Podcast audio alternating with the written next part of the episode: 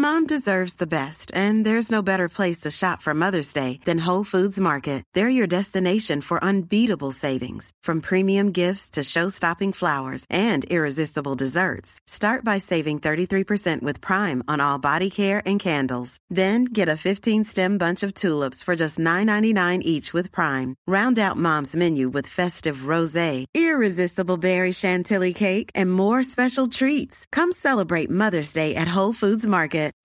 Life is full of what ifs. Some awesome, like what if AI could fold your laundry? And some, well, less awesome, like what if you have unexpected medical costs? United Healthcare can help get you covered with Health Protector Guard fixed indemnity insurance plans. They supplement your primary plan to help you manage out of pocket costs. No deductibles, no enrollment periods, and especially no more what ifs. Visit uh1.com to find the Health Protector Guard plan for you. Ryan Reynolds here from Mint Mobile. With the price of just about everything going up during inflation, we thought we'd bring our prices down. So to help us, we brought in a reverse auctioneer, which is apparently a thing. Mint Mobile unlimited premium wireless. Ready to get 30, 30, bit to get 30, bit to get 20, 20, 20, bit to get 20, 20, bit to get 15, 15, 15, 15 just 15 bucks a month. So, Give it a try at mintmobile.com/switch. slash $45 upfront for three months plus taxes and fees. Promo rate for new customers for limited time. Unlimited more than 40 gigabytes per month. Slows. Full terms at mintmobile.com.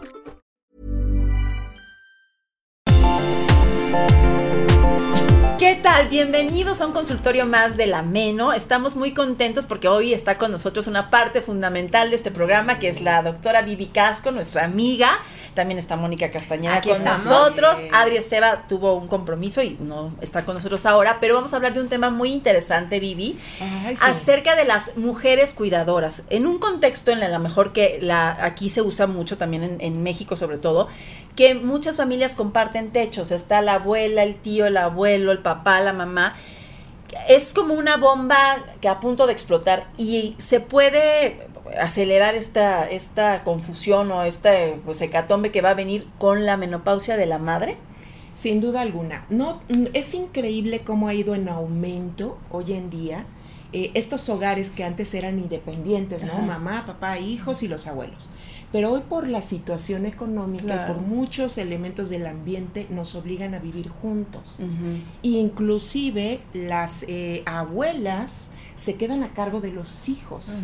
Y se toman ese papel o ese rol de que yo, es como una extensión, soy tu mamá y voy a, a tomar ciertas decisiones sobre la vida de los hijos. Y es que debemos de entender, la familia es un sistema y en este sistema cada uno cumple un rol en particular. Cuando invades un rol es cuando empiezan los conflictos, ¿sí? Y en este caso, la mamá o la abuela piensa que tiene, piensa, ¿eh? Porque cree que tiene la autoridad de formar al nuevo hijo. Y creamos una confusión muy grande en los muchachos, o en los, en los, en los hijos, de que bueno, ¿a quién le hago caso? A mi abuela o a mi mamá. Es ¿no? correcto, O a mi ¿no? papá. O quién cede más. No, pues es que dice mi abuelita, o Ajá. no, mejor con mi mamá. o Entonces, O mi tía, o mi es- prima, o quien claro, sea. quien esté a cargo de, tiene que respetar mucho el rol que le corresponde. Entonces, cuando no hay esta negociación, cuando no hay esta definición de cuál es tu rol en la, en la dinámica de la crianza de los hijos, empiezan los conflictos. Vivi, entonces, ¿cómo hacemos el acercamiento hacia esta ayuda? Si yo, mujer trabajadora, voy a pedirle ayuda a otra mujer de mi familia en la crianza o el cuidado de mis hijos, ¿qué le debo decir para evitar esta bomba de tiempo? Claro. Debemos de fomentar eh, un sentido de gratitud en primer lugar hacia los padres que se van a quedar a cargo de mi hijo. ¿Ok? Yo te agradezco Ajá. porque vas a invertir tiempo que en este momento yo no tengo, pero yo necesito porque a mí me da seguridad de que mi hijo esté contigo. Mejor que dejarlo con alguien Eh, extraño. ajá, ¿no? o una guardería, una situación que vemos tantas cosas lamentablemente Claro. hoy en día. Yo te agradezco, pero juntas vamos a definir qué se permite y qué no se permite. Juntas. Así es, Sí. así es, juntas, porque, porque las abuelas eh, eh, tienen de una u otra manera también que actualizarse, porque a veces creemos, y pasa mucho en la cabeza, de que como la regué con el primero, con el nieto no me voy a equivocar tanto. Ay, no, aparte son muy permisivas con los nietos, o sea, los nietos Sí. les festejan todo. Y yo, yo hasta a veces me enojo, ¿no? Hasta digo, ay, a mí no me festejabas nada, y a mi sobrina, bueno, ay, no sé qué. Yo digo, Así yo hacía lo mismo y nadie me pelaba. Por esa creencia que digo, bueno, tengo el chance, tengo la oportunidad de ser mejor.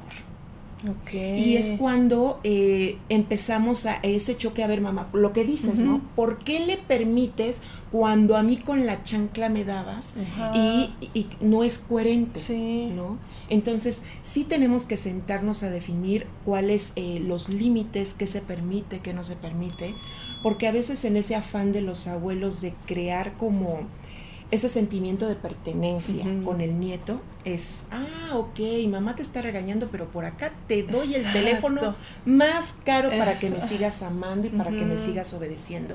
Y podemos caer en la manipulación y empiezan los conflictos entre madre e hija o madre papá. Claro. Porque inclusive pasa Sí, eso. sí.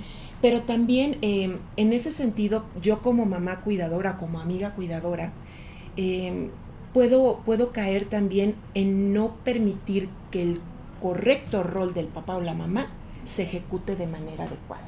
Ay, pues están con mi mamá. Pues, ¿De qué me afano? ¿De qué me preocupo? Si me ¿no? educó a mí. Así es, así es, ¿no? Entonces me deslindo de responsabilidades que me corresponden.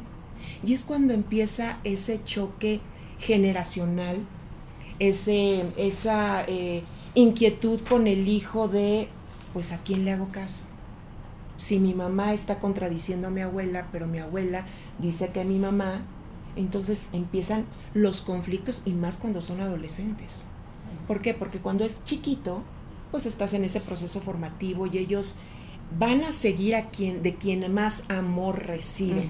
Porque cuando estamos chiquitos buscamos esa, esa aceptación, ese amor por parte del otro. Pero cuando soy adolescente, pienso, ¿quién más me conviene?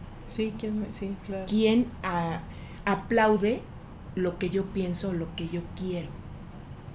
¿No? En, es- en esta búsqueda de identidad, en esta búsqueda ¿Quién me de- regaña menos? ¿Quién es más barco es. conmigo? Es correcto. Entonces empiezan eh, esos conflictos en donde la mamá dice, no puedo.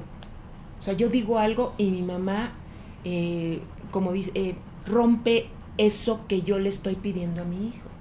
¿Y en qué momento se habla con el niño, con el adolescente, o sea, con la criatura que se va a cuidar? Porque también hay que incluirla en todo esto, o él se tiene que acomodar a la mamá cuidadora o a la, persona que la va, que lo va a vigilar. Es algo bien importante, bien importante. Primero, yo como mamá y abuela o cuidador, nos sentamos a negociar.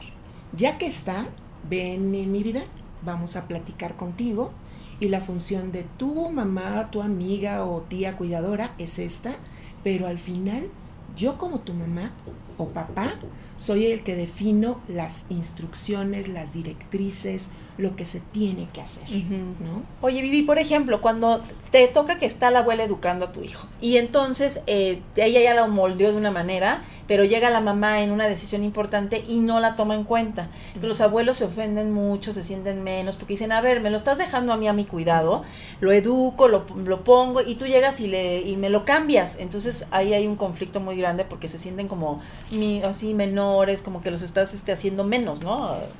Así es.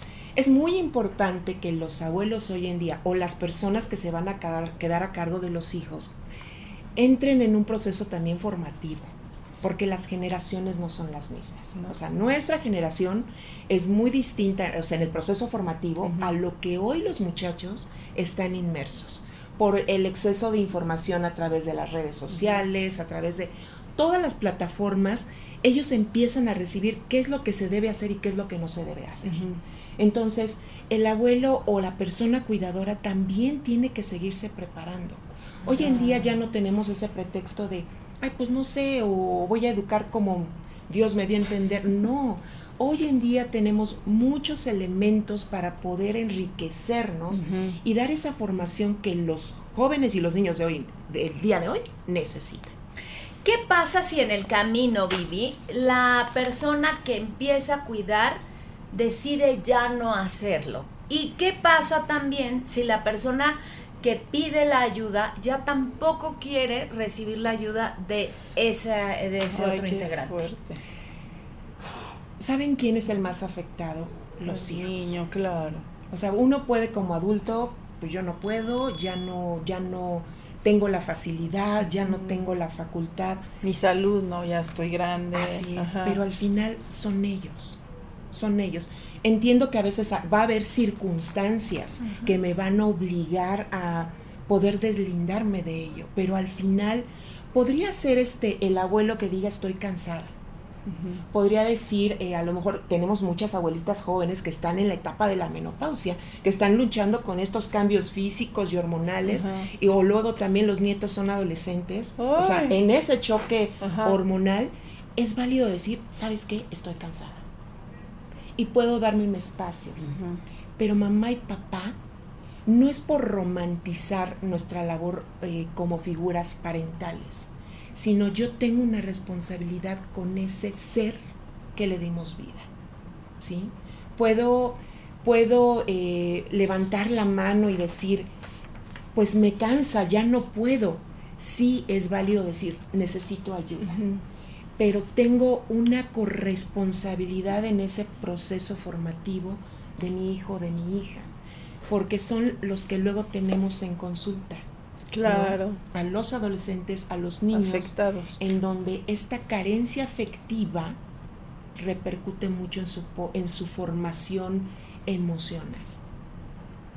Sí, ya se lo piensa mucha gente en tener hijos. O sea, sí ya es una decisión Sí. que no se toma como antes de, ah, ya me embaracé.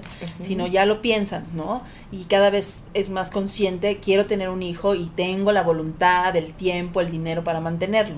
Es un tema, como di- di- bien dices, conciencia. O sea, antes sí eran los embarazos, respirabas Sí, y ya, ya, ¿no? Embarazado. Pero, pero hoy en día eh, es muy permisible y está siendo mucho más fuerte el decidir, no quiero tener hijos.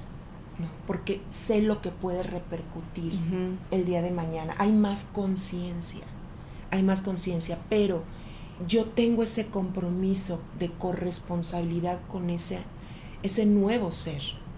Que a lo mejor también las circunstancias, no sé, pensemos en una violación, ¿no? Que llega el, el- el- el hijo, pero también tengo esa, esa responsabilidad de decir, me lo quedo, me involucro, le doy, eh, apuesto por él a decir, no me siento capaz y lo doy un- en un centro de adopción o una familia que tenga la necesidad de, de- de tener un hijo, de formar un, un individuo, ¿sí? Pero, pero no es válido porque de verdad los que más sufren en este proceso de lucha de poder inclusive entre mamá y abuela, ¿no? A ver, ¿a quién Le mi vida le haces caso? Son ellos, son ellos y, y- y estamos formando generaciones eh, que hoy le llaman y es muy fuerte la generación de cristal, que sí. no les tocas y ¡pum! se derrumban. No toleran ¿Por el- qué? Porque el ambiente que les está rodeando no es estable, Ajá. Ok. ¿no? Sí, no, están, no, no toleran la frustración y, y tienen también mucho acceso con las redes sociales que nosotros pues no, tú no sabías que había la marca tal y no sabías nada, ¿no? Y aquí ellos ya saben todo, quiero esto porque lo tienen, no sé, y tú, pero ¿de dónde lo viste? En el TikTok. Y ya saben todo de, y, y entonces tienen más frustración cada vez más porque pues no pueden tener, sus papás a lo mejor no les pueden dar todo lo que sale en las redes sociales, ¿no? Para como ser este como todos los demás, ¿no? Como pertenecer a, a, a las redes sociales, ¿no? Claro. Se están formando eh, generaciones de placer inmediato. Exacto. placer inmediato. Y es lo que mucho, eh, la, la lucha generacional entre los cuidadores, ¿no? Como yo no le puedo ofrecer ese placer inmediato, Sí. me frustro Ajá. o entro con un choque con mamá, o sea, a lo mejor la mamá le dice, ah, ok, en un clic pides comida, pides diversión, porque es, la, es lo inmediato. Pero en ese sentido también es muy injusto para la parte cuidadora, ¿no? Porque si estás hablando de eh, distintas edades y una generación mucho más separada, prepararte, eh, cuidar valores, cuidar eh, cuestión médica, salud, formación, no tampoco es sencillo ser la parte cuidadora.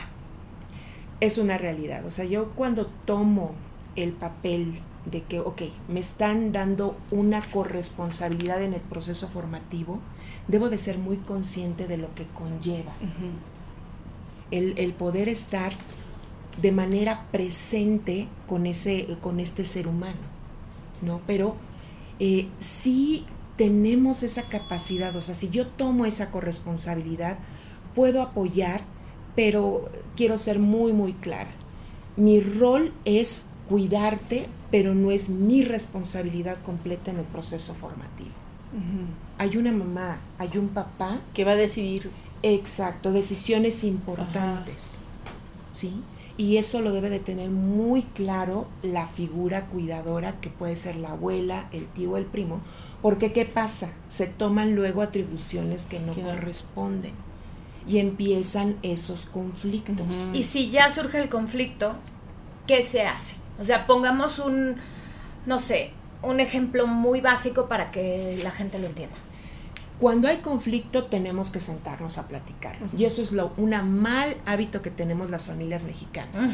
Que hay conflictos, evadimos. Exacto, no quieres ni hablar. Evadimos. Nos damos la vuelta. Así es. No, tengo que sentarme. O sea, la- esta situación ya es incómoda Sí. para ti, para mí, Para para el hijo. ajá. O sea, desde la trinchera. No podemos seguir así porque ¿qué hacemos? Tendemos a ocultar el dolor. Porque tengo mucho miedo a descubrir lo que pueda pasar o lo que mi hijo pudiera estar sintiendo. Pero también luego si le preguntas a los hijos, podrían ser también se convierten, si les das mucha oportunidad de, de opinar, se vuelven tiranos, ¿no? Que también ahora como que se les toma mucho en cuenta lo que piensan, que está bien, pero luego dices, ay, qué miedo, ¿no? Ya le abrí una puerta que no sé para qué la abrí. pero depende mucho de la figura cuidadora. O sea, hoy, hoy, o sea, tengo que ser muy firme en mis principios, en mis valores, lo que se permite en casa. Ok. Que puedes opinar, claro. Sí, yo claro. te escucho, Ajá. ¿no? Yo, yo acepto lo que estás, pero si tú sigues sobre esa línea, pues tienes que enfrentar las consecuencias. Se vale el, ah, tú no eres mi mamá, tú a mí no me das órdenes, o eh, yo te lo estoy cuidando y entonces no me reclames, yo te estoy ayudando y no me reclames. O sea, este juego perverso de yo te estoy ayudando a ti, entonces tú no eres la autoridad y entonces yo ya no lo cuido. ¿Cómo, cómo confrontamos ese, esos reclamos? Porque existen. Claro, no se vale. No se vale demeritar o minimizar el papel del cuidador. Por eso lo comentaba en un principio. Tenemos que ser, o sea, si tú te vas a quedar a cargo, mi gratitud. Mi gratitud por la acción que vas a hacer. Pero déjenme decirles algo muy importante. Lo que dice el hijo es lo que los padres, el mensaje que están enviando los padres. O sea, si yo como papá o mamá no te respeto a ti, abuela, que estás cuidando a mis Sí. hijos, ¿qué va a hacer el hijo? No me va a Si tú respetar, no la respetas, ajá. ¿por qué tengo yo que respetarla? Exacto. ¿Sí? Entonces, los papás seguimos siendo esa fuente más importante de influencia en la vida de los hijos. Entonces, si yo como papá soy una figura que te agradezco, que estés al pendiente, que tengo atenciones contigo, que el fin de semana es tuyo, el fin de semana es mío, entonces el chico empieza a entender, ok, ella es una persona importante. Claro. Ella es una persona especial porque mi mamá y mi papá lo La respetan. le dan su lugar. Así es. Entonces, por lo tanto, pues yo también tengo que respetar lo que ella me dice. Así es. Es, Claro. un, es, un, es, un, es un proceso de yo como padre, cómo influyo en los demás para que ellos mismos respeten al otro. ¿no? Sí, o sea, no fumes, hijo, y tú estás fume y fume, ¿no? Pues Sí. se va a hacer caso, va a decir, los hijos imitan lo que haces, Así es, ¿no? así Millions of people have lost weight with personalized plans from Noom, like Evan, who can't stand salads and still lost 50 pounds. Salads, generally, for most people, are the easy button, right? For me, that wasn't an option. I never really was a salad guy. That's just not who I am. But Noom worked for me. Get your personalized plan today at Noom.com. Real Noom user compensated to provide their story. In four weeks, the typical Noom user can expect to lose one to two pounds per week. Individual results may vary. This is Paige, the co-host of Giggly Squad, and I want to tell you about a company that I've been loving, Olive and June. Olive and June gives you everything that you need for a salon quality manicure in one box. And if you break it down, it really comes out to $2 a manicure, which is absolutely insane. It's also so easy to get salon worthy nails at home with Olive and June. The difference between how your nails used to look when you did them yourself and now with the Manny system is a complete game changer. The best thing about Olive and June too is it's a quick dry, dries in about one minute, lasts for five days, and full coverage in up to one to two coats. Visit oliveandjune.com slash perfectmanny20 for 20% off your first system. That's oliveandjune.com slash perfectmanny20 for 20% off your first system. Y es el ejemplo se arrastra. El ejemplo se arrastra. Claro que Claro. sí, sí, porque lo que ellos, o sea, tengamos muy presente esto, ellos nos están observando los 365 días del año y lo que hacemos para ellos es lo correcto. Entonces, si yo enseño compasión, enseño gratitud, enseño empatía, obviamente mi hijo va a replicar eso con los demás. Pero esto se plantea desde un principio. ¿Qué se permite? ¿Qué no se permite? Porque regularmente creemos, damos por hecho que te tienes que comportar así, abuela. Exacto. O doy por hecho que tú, este, hija, pues vas a regañar a tu hijo porque me está faltando al respeto. Doy por hecho, No. pero no es así. ¿Qué hacen los papás con la culpa? Porque también está esta parte en donde quien entrega a su hijo al cuidado de alguien más, hay un punto donde se topa con la culpa de no hacerse responsable. Así es. Tengo que trabajarla si no me siento capaz, o sea, si la culpa me está llevando a sentimientos de tristeza profunda, me está llevando a criticarme y juzgarme todo el tiempo, alto, necesitas ir a trabajarlo. Necesitas encontrar la raíz de lo que te está llevando, porque a veces, como lo platicábamos, son las circunstancias que me llevan. Pero una culpa que no está trabajada me lleva a llevar a mi hijo a sanar con regalos costosos, Ajá. a permitirle que haga lo que quiera, Ajá. Sí, bueno, usa el teléfono todo el día si todo quieres. lo que quieras, Ajá. porque como no estoy, Me mejor te gratifico así. Confundimos.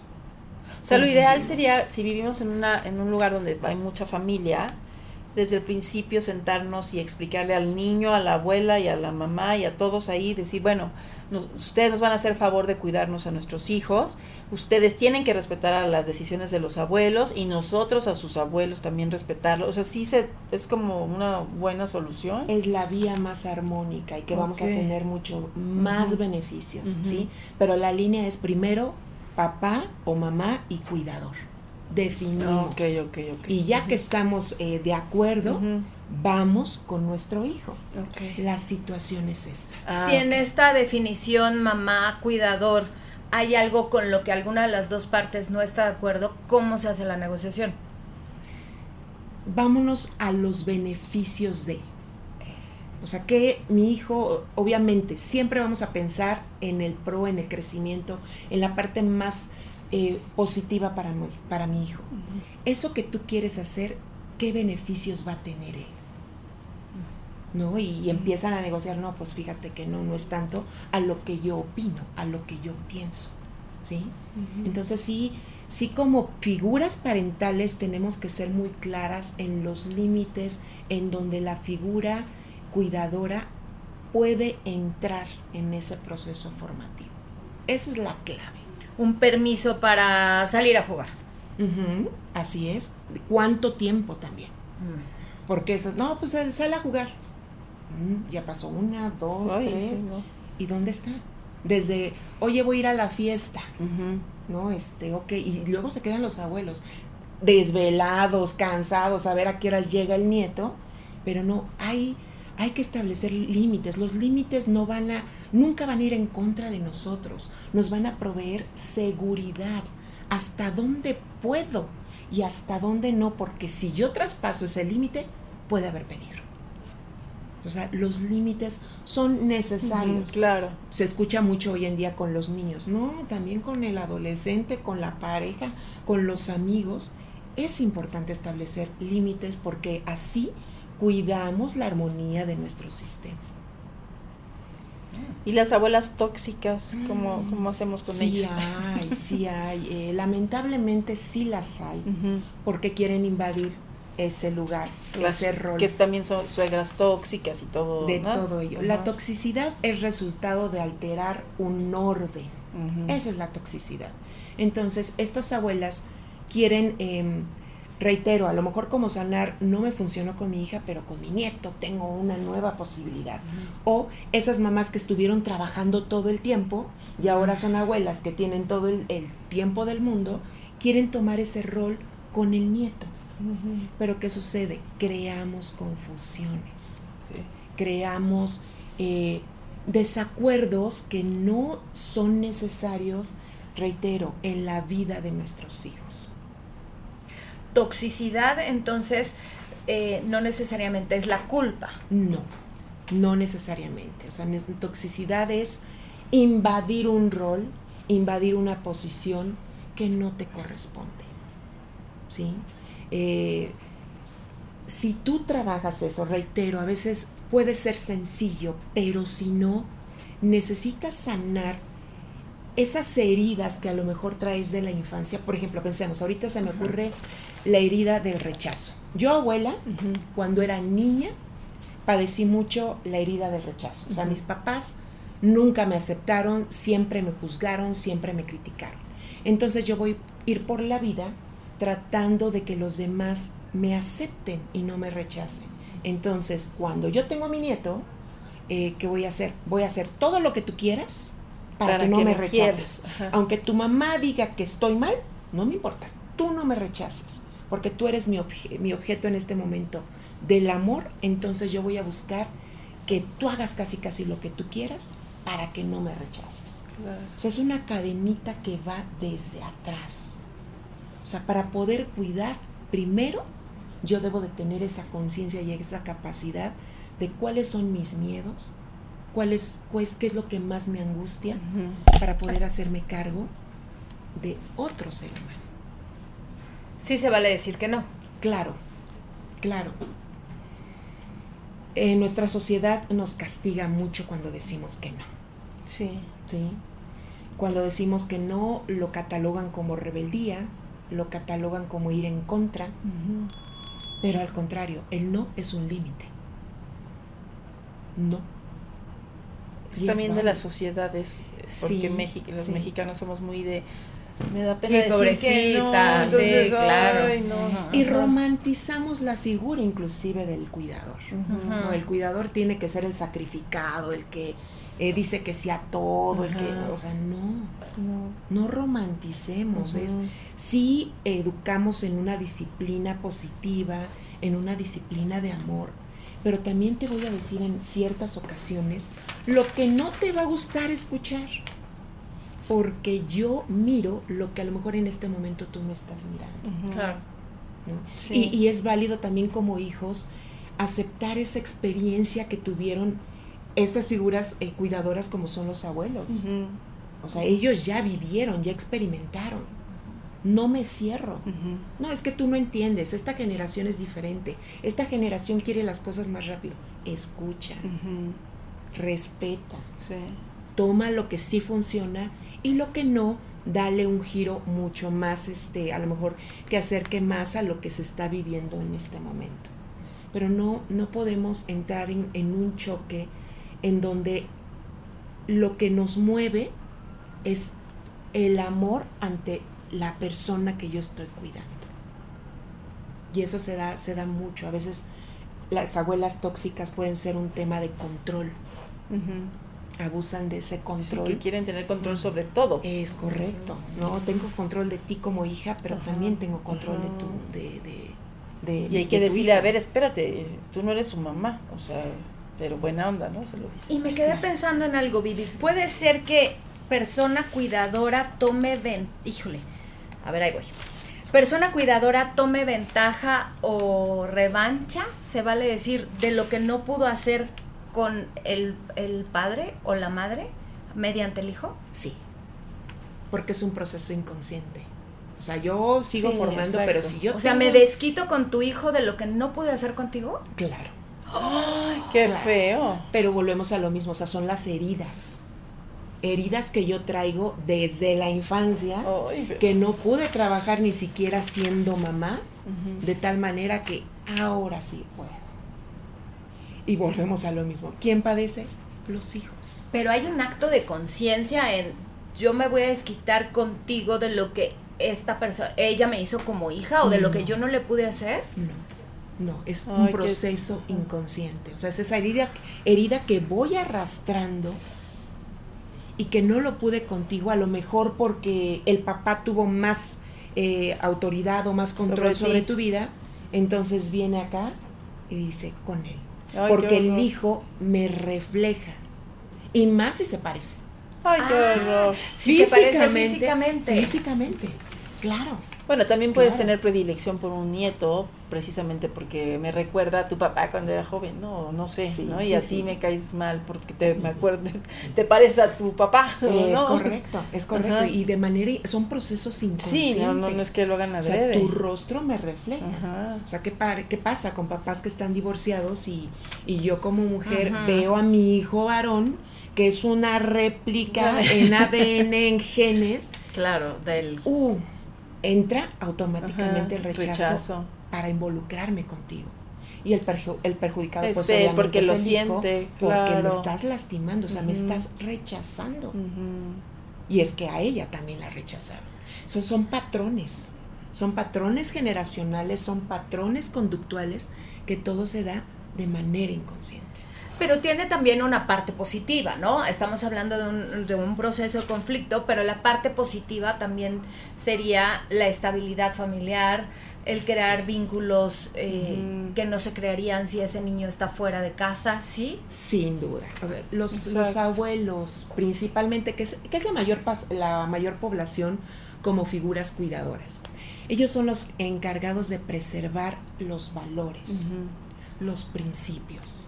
¿Sí? Cuando hay esa armonía de, ¿sabes qué, papá? Me encanta eh, o yo admiro de ti esa lealtad, esa honestidad. Por supuesto que perméala en la vida de mi hijo. Claro. Eh, es, es un tema de, de compasión, de respeto, de no juicio en el interior de mi sistema. Precisamente apostando por el amor más grande que es este nuevo ser humano. ¿Ok? Y yo, yo, yo te voy a enseñar lo mejor de mí. Que es lo, lo ideal que pensemos, ¿no? Y aparte en un ambiente familiar yo siento que sí eres menos propicio a, a las drogas, a caer en vicios, todo ese tipo de cosas. Yo siempre he pensado que es mucho mejor que sí tenga, o sea, obviamente, tu familia, ¿no? Que te acoja tu familia y ellos van a detectar cualquier cosa rara y obviamente luego ves un niño abandonado que sus papás ni lo pelan y es más propicio a que caiga en vicios o que, pues, ¿no? Que esté ahí todo el día en el internet viendo a ver qué hace o, o sea, Claro. se vuelve un delincuente. Les comentaba, el ejemplo arrastra. Y, y fíjense, también hay un proceso físico en nuestro cerebro. Nosotros tenemos las neuronas espejo. Estas neuronas espejo tienen esa facilidad que nos lleva a imitar lo que hace el otro. Desde posturas, Claro, ¿no? O sea, cuando lo ves, mira, se para como su papá o se mueve como su mamá. Son las neuronas espejo que obviamente están captando toda esa información para poder replicar. Porque eh, papá y mamá me están diciendo cómo debo interpretar al mundo. ¿Y eh, qué sucede cuando los papás o se dan cuenta que el, el niño, el adolescente, lo que sea, tiene mucho más desarrollada la confianza hacia la parte cuidadora que hacia ellos?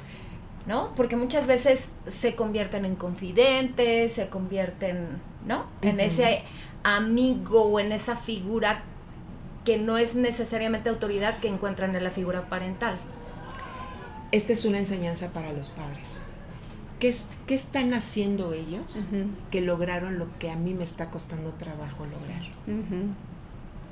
¿No? O sea, son, son mensajes. O sea, todo lo que sucede a nuestro alrededor Sí. son mensajes.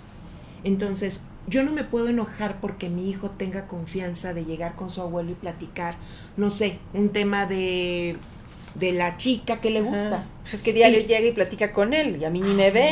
Es. Sí. Así es. Entonces, debo de ser muy consciente, ok, no me gusta lo que está pasando, me autoanalizo qué estoy haciendo yo, que no estoy logrando ese clic, esa comunicación con mi hijo, de tal manera que el abuelo, la persona cuidadora, lo está logrando.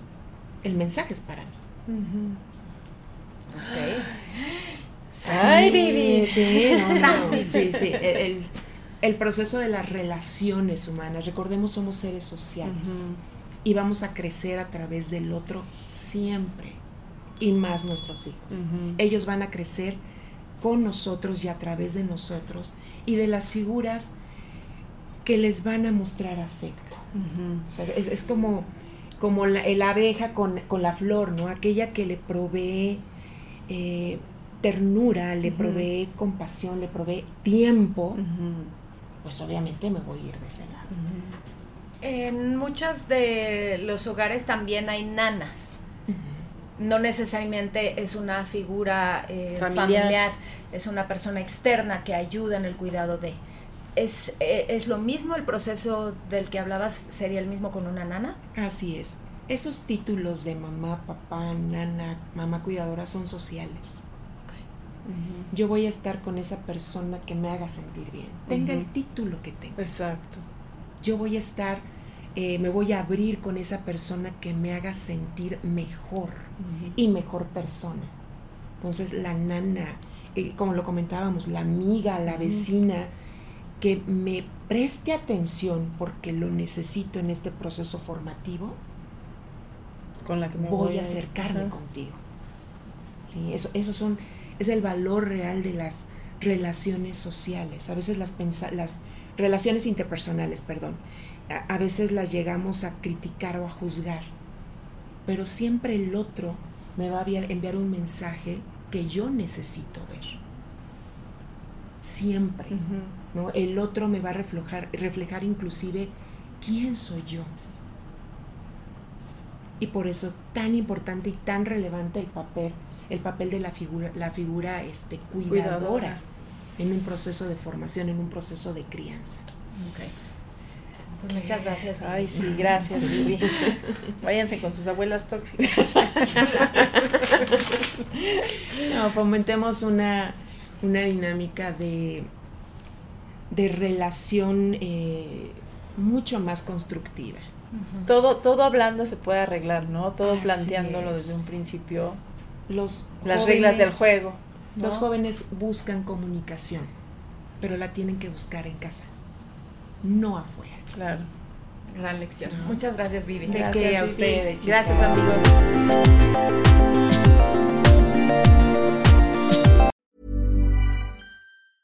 Mom deserves the best, and there's no better place to shop for Mother's Day than Whole Foods Market. They're your destination for unbeatable savings, from premium gifts to show-stopping flowers and irresistible desserts. Start by saving 33% with Prime on all body care and candles. Then get a 15-stem bunch of tulips for just $9.99 each with Prime. Round out Mom's menu with festive rosé, irresistible berry chantilly cake, and more special treats. Come celebrate Mother's Day at Whole Foods Market. If you thought the only way to get a more defined jawline with natural looking results was through surgery, think again. Juvederm Volux XC is a non surgical injectable gel filler that improves moderate to severe loss of jawline definition and can help you achieve natural looking results with little downtime. Even better, this improved definition lasts up to one year with optimal treatment. No maintenance required. Improve jawline definition for a smooth, sculpted look with Juvederm Volux XC. For important safety information and to find a licensed specialist, visit juvederm.com. That's J U V E D E R M.com. Not for people with severe allergic reactions, allergies to lidocaine, or the proteins used in Juvederm. Common side effects include injection site redness, swelling, pain, tenderness, firmness, lumps, bumps, bruising, discoloration, or itching. There's a risk of unintentional injection into a blood vessel, which can cause vision abnormalities, blindness, stroke, temporary scabs, or scarring. Talk to a licensed specialist to find out if it's right for you. you. Mom deserves the best, and there's no better place to shop for Mother's Day than Whole Foods Market. They're your destination for unbeatable savings, from premium gifts to show-stopping flowers and irresistible desserts. Start by saving 33% with Prime on all body care and candles. Then get a 15-stem bunch of tulips for just $9.99 each with Prime. Round out Mom's menu with festive rosé, irresistible berry chantilly cake, and more special treats. Come celebrate Mother's Day at Whole Foods Market.